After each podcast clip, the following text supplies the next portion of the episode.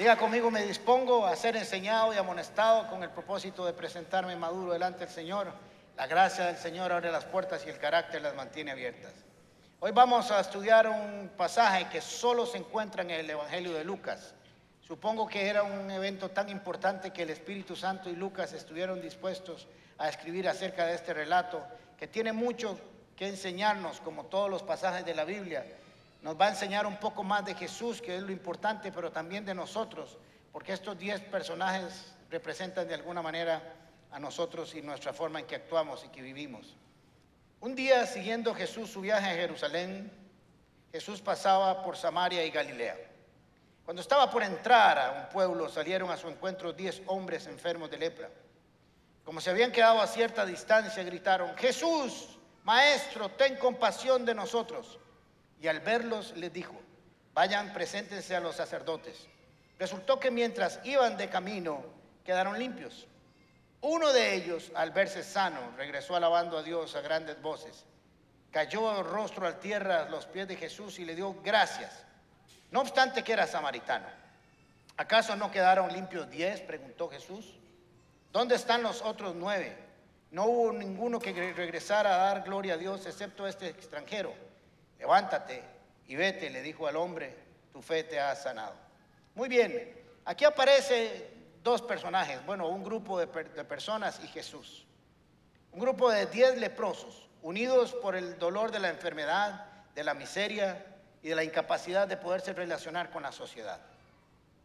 Oyen que Jesús viene de camino y corren hacia él guardando la distancia que decía Levíticos y se presentan como una solicitud que ahora vamos a estudiar.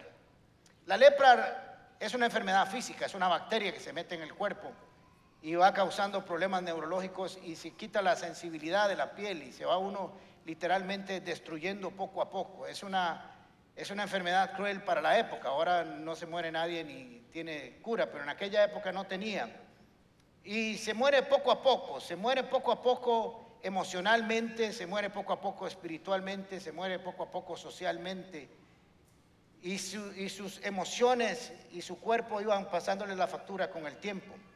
Tenía grandes repercusiones emocionales porque el leproso tenía que dejar su casa, tenía que dejar su familia, tenía que dejar sus hijos, tenía que dejar su trabajo, tenía que irse a vivir fuera del campamento en lugares donde solo vivían leprosos y no podían relacionarse con nadie más. Tenía problemas económicos increíbles porque no podían seguir trabajando, no podían seguir relacionándose con con la con la producción de, sus vidas. Así que eran excluidos de la sociedad y sobre todo de algo fundamental. Eran excluidos de la religión, de la práctica espiritual. No podían acercarse al templo, no podían ofrecer sacrificios. Era realmente duro ser un leproso en la época de Jesús. Pero también eh, la lepra tiene un simbolismo espiritual y representa la impureza del hombre, la impureza interna del hombre, el caos del pecado, las consecuencias del pecado en la vida de cada uno de nosotros. Representa los efectos del pecado. Así como el pecado nos separa de Jesús, así la lepra separaba al hombre de todo contacto con los demás. Y en algunas ocasiones representó también un juicio de parte de Dios para algunos que se rebelaron. Todos llegamos leprosos a Jesús. Llegamos leprosos espirituales. Todos llegamos con las consecuencias del pecado interno. Solo que la diferencia entre la lepra física y la lepra espiritual es que la lepra física se ve y la espiritual no. Por eso nos engañamos a nosotros mismos creyendo que estamos muy bien. Pero sin Cristo nosotros estamos dañados por la lepra que carcome del pecado, del egoísmo, de todas las cosas que nos separan de Dios. Ahora dice las escrituras que se habían quedado lejos de Jesús. El Levíticos capítulo 13, versículo 45 nos habla un poco acerca de la conducta que tenían que tener los leprosos. Versículo 45. La persona que contraía una infección se vestirá de harapos y no se peinará. Se parece a más de uno que anda por ahí. Con el rostro semidescubierto iban gritando impuro, impuro. Y será impuro todo el tiempo que le dure la enfermedad es impuro y así se da vivir aislado y fuera del campamento. Así que tenían ellos que estar a una distancia de, las demás personas. Pero era tan denigrante esta enfermedad que ellos tenían no solamente que vivirla, sino que estarla confesando todos los días. Si iban por un camino se tenían que correr y tenían que gritar, impuro, impuro, recordándose su enfermedad todos los días. Era una enfermedad realmente cruel. Así que ellos estaban acostumbrados a gritar, estaban acostumbrados a declarar su enfermedad. Pero en este caso, cuando se topan con Jesús, sus gritos no fueron para recordar su enfermedad, sino para pedirle y clamarle al Señor que hiciera una sanidad con ellos. Es interesante porque ellos no piden que lo sane Jesús, como muchos otros, sino que le dice que ten misericordia de nosotros. Podían estar apartados de la sociedad, pero nunca se podemos estar apartados de la gracia y la misericordia de Dios para nuestras vidas. Jesús Maestro, ten compasión de nosotros. Ellos sabían que no solamente necesitaban una sanidad física, sino una sanidad integral por todo lo que había sucedido en sus vidas. Y Jesús también lo sabía. Necesitaban ellos que Jesús ejerciera el poder de la sanidad que posiblemente alguien les había contado, porque en el capítulo 5 de Lucas, un leproso se le acercó a Jesús y le dijo, Jesús, si quieres puedes sanarme. Y Jesús le dijo, quiero. Lo tocó y le dijo, ve y preséntate a los sacerdotes para que certifiquen tu sanidad. Porque los sacerdotes certificaban la enfermedad y certificaban la cura. Y hay todo un requisito en Levíticos de qué hacer cuando alguien está sano. No lo vamos a leer, pero había que presentarse, hacer unos sacrificios, etcétera, etcétera, etcétera. Pero en Lucas capítulo 5 Jesús le dice al, leproso, sana, lo toca, no podían tocarlo ninguno porque quedaba impuro, pero Jesús puede tocar el pecado y nunca quedar impuro, porque cuando lo toca es para sanarnos y para rescatarnos. Puede meter sus manos en el barro, pero nunca quedará sucio. Puede poner las manos sobre un enfermo, pero nunca se contagiará. Por eso el toque de Jesús siempre es sano, siempre produce sanidad. Así que en el capítulo 5 de Lucas, Jesús sana a un leproso y cuando está sano le dice, vaya y preséntese a los sacerdotes. Era un procedimiento, un protocolo para los que estaban sanos, no para los que estaban enfermos. Pero aquí hay algo interesante de las grandes cosas de esta enseñanza. Cuando Jesús le dice a los leprosos que vayan y se presenten al sacerdote, está de alguna manera violando la ley, violando lo establecido, porque ellos no estaban sanos. Jesús le dijo, vaya y preséntese a los sacerdotes, pero ellos estaban enfermos todavía. Lo que Jesús estaba enseñándole a estos leprosos y nos enseña a usted y a mí es que la fe se pone en acción aunque no hayamos visto todavía el resultado. Porque si lo vemos antes, ya no sería fe. El gran problema que tenemos nosotros como creyentes, como seres humanos, es que nacimos en un mundo que se toca y se ve y se cree. Ver para creer, dice el dicho popular. Eso es entre los hombres, pero en la fe es al revés. Necesitamos muchas veces los hombres estar seguros de que algo va a ser así para funcionar, pero Jesús les está diciendo a ellos, caminen y caminen por fe. Ahora, si usted se pone a pensar, no sabemos cuántos años tienen estos eh, eh, leprosos de estar ahí, pero ellos estaban esperando en su fe que un día alguien les dijera que se fueran a presentar a del sacerdote. Era algo que ellos estaban esperando, que tenían planificado, porque sabía que un día que alguien les dijera, vaya y presentes en el sacerdote es porque estaban sanos, porque ya habían sido sanos. Así que ellos escuchan esa orden, inmediatamente hacen una conexión. Vaya presentes ante el sacerdote, es porque usted está sano. Y comenzaron a caminar. Y es que tenemos que entender que Dios nos manda a todos a caminar por fe. Todos caminamos por fe. No andamos por vista, dice 2 Corintios.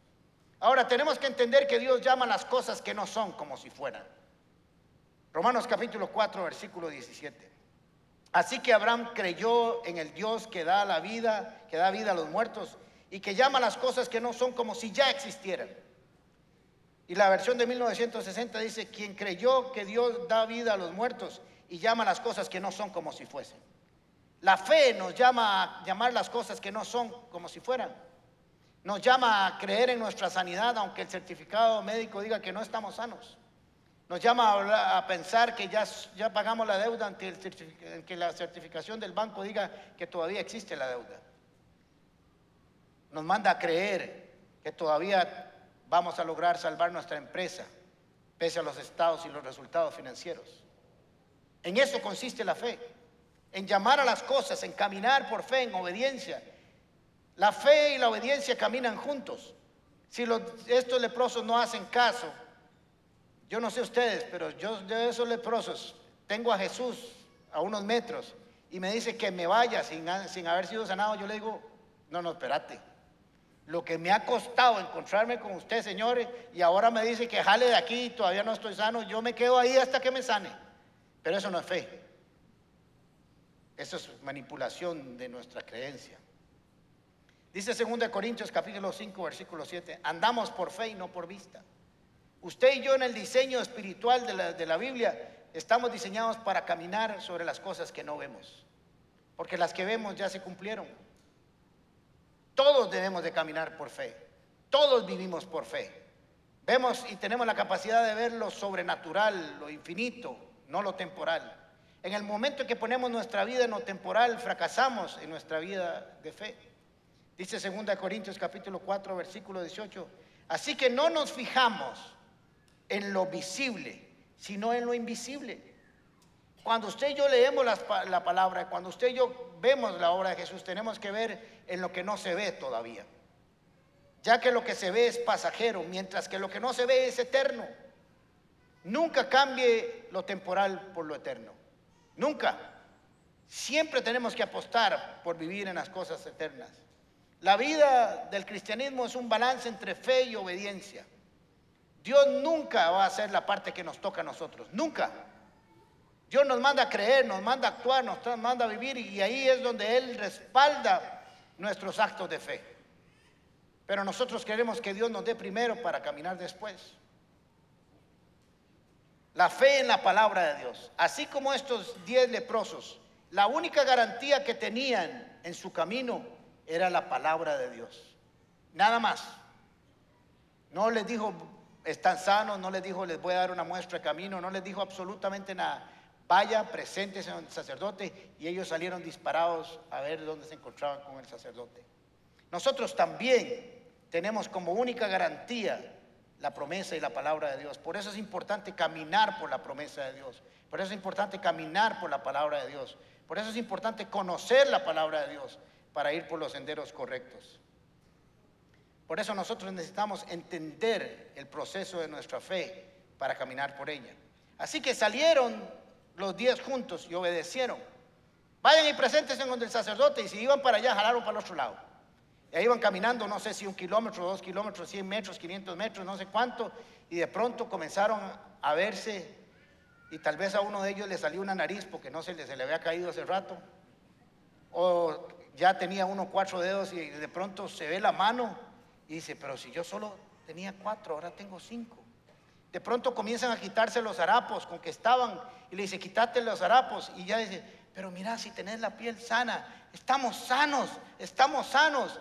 Y entonces nueve dijeron, yo sigo para el sacerdote y otro, el samaritano, dijo, no, un momentito, yo me voy a devolver, porque yo tengo que hacer algo primero. Ir a agradecerle a quien me sanó.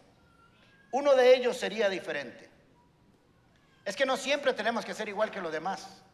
Necesitamos entender que nosotros fuimos diseñados para salirnos del ordinario. Y que son los que están dispuestos a salirse del ordinario los que logran las cosas sobrenaturales en el reino de Dios. Todos tenían la misma enfermedad. Todos vivían juntos. Todos gritaron pidiendo lo mismo. Todos caminaron juntos hacia el mismo sacerdote. Todos recibieron la misma orden. Todos fueron limpiados en el mismo camino.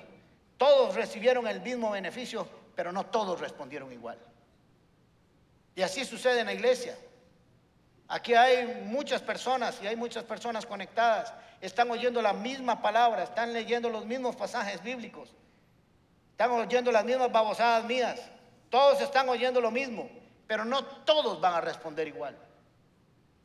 Y eso depende de cada uno de nosotros, cómo responder a la palabra. Uno de ellos cambiaría, sería diferente. Le dijo, ustedes prosigan su camino, yo me voy a devolver a agradecer y a glorificar a Jesús. Jesús dijo, ¿por qué solo el extranjero vino a darme gracias? Ahora, ¿por qué es importante que Jesús hace referencia al samaritano? Porque los samaritanos no se llevaban bien con los judíos, eran como enemiguillos, tenían un sistema de adoración diferente. Por eso cuando Jesús se encuentra con la samaritana y está hablando con ella, dice, es que ustedes dicen que unos adoran aquí y otros dicen que adoran allá. Y Jesús le dijo, eso no importa. Este samaritano era el que menos se le esperaba que se devolviera, porque el que no pertenecía a la promesa de los hebreos, pero fue él. En el cielo posiblemente nos vamos a encontrar personas que usted ni siquiera se imaginaba. mira, ya está fulano. Pero le voy a contar el otro caso. Es más de uno se van a asustar cuando lo vean a usted. Mira, aquí está fulano.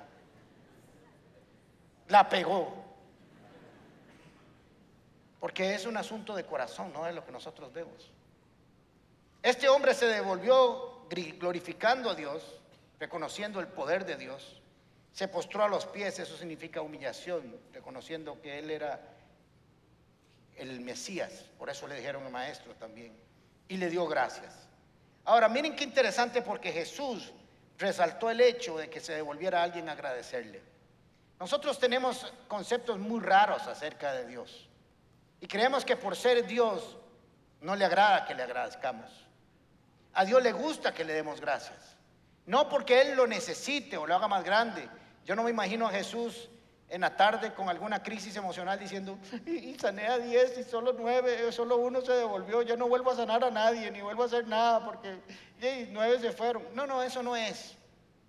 Porque Jesús sabe que la gratitud en el reino de los cielos abre puertas. Y porque Él quiere terminar el proceso con cada uno de nosotros.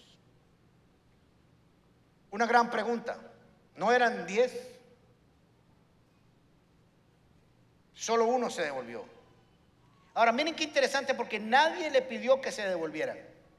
Solo una orden. Vaya y presente son del sacerdote.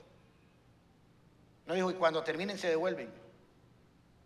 Está en el corazón de cada uno de nosotros ser agradecidos con Dios. Porque somos muy mezquinos. Somos muy mezquinos, se nos olvida lo que Dios hace por nosotros todos los días. Todos los días. No de vez en cuando. Y no solo lo que hace todos los días, sino lo que hizo aún antes de venir Jesús a la tierra. Porque de tal manera amó Dios al mundo que ha dado su Hijo unigénito para que todo aquel que en él crea y no se pierda, mas tenga vida eterna. Y Jesús vino por amor. Cuando Jesús estuvo en la cruz, estuvo pronunciando su nombre y el mío. Desde ahí tenemos gratitud. Desde ahí debemos de adorarlo. Dice el Salmo 50, 23, quien me ofrece su gratitud, me honra. El cristiano que agradece a Dios lo honra y reconoce que lo que tiene y lo que está disfrutando viene de sus manos, no de nuestro propio esfuerzo. Lo que nosotros hemos hecho como los leprosos es caminar nada más por fe. Al que me, al que me enmiende su conducta o enmiende su conducta, le mostraré mi salvación. Necesitamos entender que Dios está interesado en que cada uno de nosotros entienda el valor de la gloria, de la honra y la gratitud para con Él. Así que solo uno se devolvió. Tenía que haber una diferencia entre Él y los demás. Solo uno se devolvió al que lo había sanado. Solo uno reconoció que era más importante la gratitud y la honra a Jesucristo que su mismo certificado de sanidad. Interesante. Por eso le he llamado a esta enseñanza más que un milagro. Porque muchos de nosotros buscamos solo el milagro. Pero le tengo una buena y una mala noticia. Todos necesitamos un milagro. Yo necesito un milagro. Y todos buscamos en algún momento un milagro cuando se salen las cosas que no tenemos control de nuestras vidas. Pero el milagro es un acontecimiento en nuestra vida, no es nuestra vida. El milagro nos va a solucionar un problema, nos va a sanar. Pero hemos visto personas sanadas que han dejado de creer en Dios. Por años he visto personas venir por el milagro a la iglesia, recibir su milagro y no volver nunca más, porque disfrutaron del milagro, pero no del que les dio el milagro. Personas que llegaron aquí pidiendo una casa, el Señor se las da y no volvieron nunca más porque hay que cuidar la casa. Personas que pidieron un esposo o una esposa y lo encontraron y no volvieron nunca más. Eh, el milagro no nos cambia.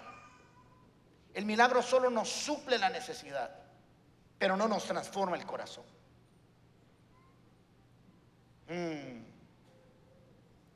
Por eso tenemos que ir a buscar y, mejorar la relación con el que hace el milagro. Jesús quería sanarles. Ahora, ¿por qué somos malagradecidos o por qué amamos mucho o por qué amamos poco al Señor? ¿Por qué le agradecemos mucho y por qué le, le, agradecemos poco? Está en Lucas capítulo 7. El mismo Evangelio de Lucas nos dice que Jesús estaba en la casa de un Simón fariseo. Y en lo que estaban ahí sentados cenando, entró una mujer, pecadora, dice el texto.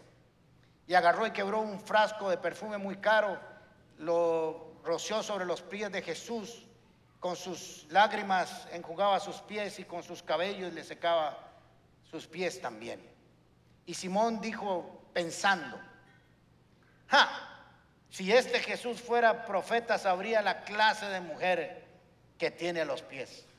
Y como a Jesús no se le pasa nada, le dice, Simón, te voy a hacer una preguntilla, ya que usted es tan gato.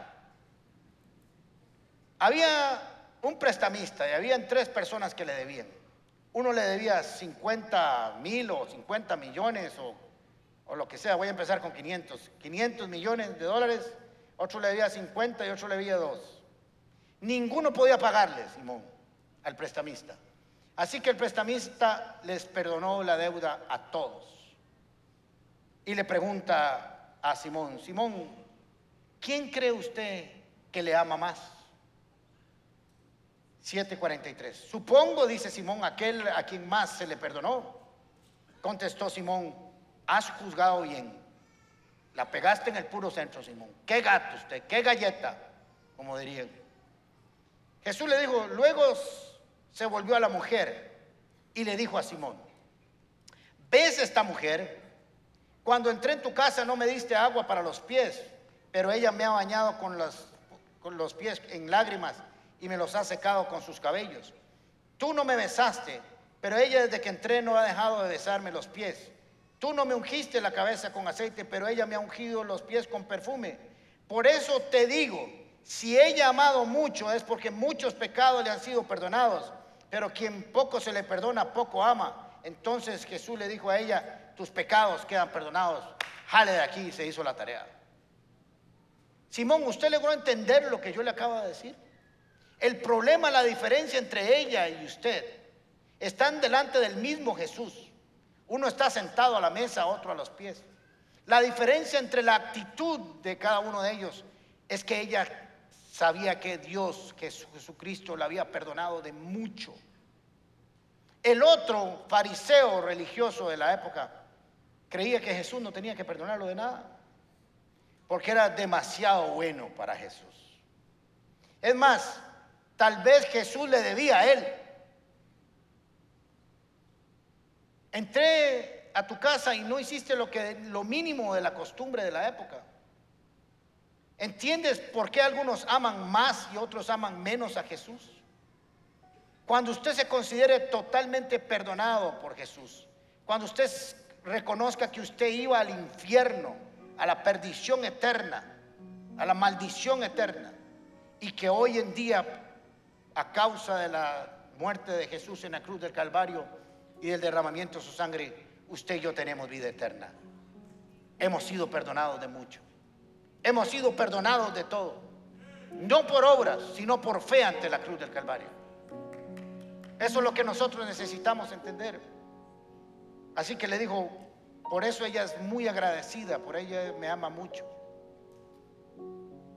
¿Cómo amamos a Jesús? ¿Lo amamos como Simón o lo amamos como esta mujer? Tenemos que entender que la obediencia y la fe caminan juntos y que la gratitud siempre trae elementos adicionales y que hay milagros que se van a llevar a cabo por etapas en nuestra vida. Por eso tenemos que aprender a caminar. había un señor que se llamaba Naamán, un capitán sirio, tenía lepra, su criada era hebrea y le dijo, si usted donde el profeta Eliseo, él lo sana. Así que se montó con su caballo y con un montón de servidores, se llevó 30 mil monedas de plata, 6 mil monedas de oro y 10 mil mudas de plata, 10 mil mudanzas. Porque él sabía que los beneficios se pagan. Así que llegó a la casa de Eliseo con un montón de soldados y un séquito enorme. Y le dice, Eliseo, le dice a Eliseo, ahí está Naamán que quiere que lo sane. Y dígale, dígale a Naamán que vaya y se meta al río Jordán siete veces. Y Naamán se cabrió. Porque dice, yo creí que el profeta Eliseo iba a llegar y me iba a hacer un montón de cosas. Ahí, porque nos gustan las cosas raras. Y se fue bravo. Y le dicen sus colaboradores, Namán, si te hubiera pedido algo difícil, no lo hubieras hecho. ¿Cuánto más si solo te puso a, sumergirte siete veces en el Jordán? Por cierto, el río Jordán es un río horripilante, es feo, espantoso, es, es emocionalmente romántico ir del Jordán, pero es feo. Río Celeste es más lindo que eso. Por eso dijo, no hay ríos más lindos en Siria que ese. Pero no es el río, es la obediencia a la palabra. No era el río, no eran las aguas del río, era si él quería hacerle caso a Eliseo. Todos vamos a ver la promesa de Dios cumplida cuando caminamos por su palabra y a la perfección. Vayan y caminen, y ellos caminaron. Namán vaya y se mete siete veces al Jordán, y así que vemos a Namán, todo el mundo está viéndolo, todos sus colaboradores, algunos vinos por ahí, se mete una vez al agua Sale, pero sigue con lepra. Dos, sigue con lepra. Tres, y sigue con lepra. Cuatro y sigue con lepra. Yo me imagino que en la cuarta Namán estaba diciendo, qué vacilada me pegaron. Yo les dije que este liceo me estaba vacilando. Pero él siguió. Cinco. Seis. Si se va en la seis, sexta, ¿No ve el milagro? Era en la séptima vez. Y se metió. Y cuando salió dice que su piel era como de un bebé. Porque eso produce la fe y la obediencia. Resultados que se ven cuando caminamos sin ver. ¿Me siguieron? Resultados que se ven cuando caminamos sin ver. Se devolvió Naamán y le dijo a Eliseo, yo quiero pagarte. Eliseo dijo, yo no quiero cobrarte. Pero yo le voy a decir algo, Eliseo. Ahora reconozco, estoy convencido que en la tierra no hay otro Dios como el Dios de Israel. Y me voy a hacer un adorador del Dios de Israel. Y se devolvió. No solamente recibió su milagro, sino que además se hizo un adorador de Dios. Conoció el milagro, pero se quedó con el Dios de los milagros. Ahora les voy a decir algo lo más extraordinario de este pasaje. Prepárense. En el capítulo 17, en el versículo 17 del capítulo 17 que leímos, Jesús preguntó, ¿no quedaron limpios los diez? Preguntó Jesús. Ahora, la palabra que Jesús utiliza aquí en griego para hablar de sanidad o de limpios es la, palabra cátaros. K-A-T-H-A-R-O-S. Estoy como canal 7 ya, ¿verdad? Pasé la prueba. Esta palabra en griego significa lo siguiente. Quiero que me ponga mucha atención porque aquí está la esencia de todo lo que lo estoy enseñando. Significa ser sanado ceremonialmente. ¿Ya les cayó? La palabra que utilizó Jesús es alguien que es sanado y sanado, no es que no está sano, pero para presentarse únicamente donde el sacerdote. Está sano, vaya, vuelva a la choza, siga la vida y se acabó. Cátaros. Pero en el versículo 19, cuando le dice al samaritano, levántate, vete, y le dijo al hombre, tu fe se ha sanado, utiliza la palabra soso, S-O-Z-O. En español aparece, es parecido, pero no es igual en griego. Ahora les voy a enseñar qué significa soso. Quiere decir total y absoluta salvación, restauración física, mental y espiritual, que era lo que necesitaba un leproso por todos los daños emocionales y religiosos.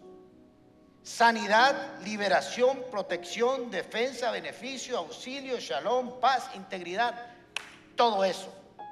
Así que esa es la diferencia entre los que se fueron con el milagro y los que se quedaron con el Dios de los milagros. Hay una gran diferencia. Sano, pero ahora tiene un pastor, tiene un padre, tiene un proveedor, tiene un cuidador, tiene un auxiliador, tiene un liberador para el resto de su vida. Esa es la diferencia entre el que se devolvió y los demás que se fueron con su milagro. Esa es la diferencia entre algunos que están aquí y otros. Algunos se quedarán solo con el milagro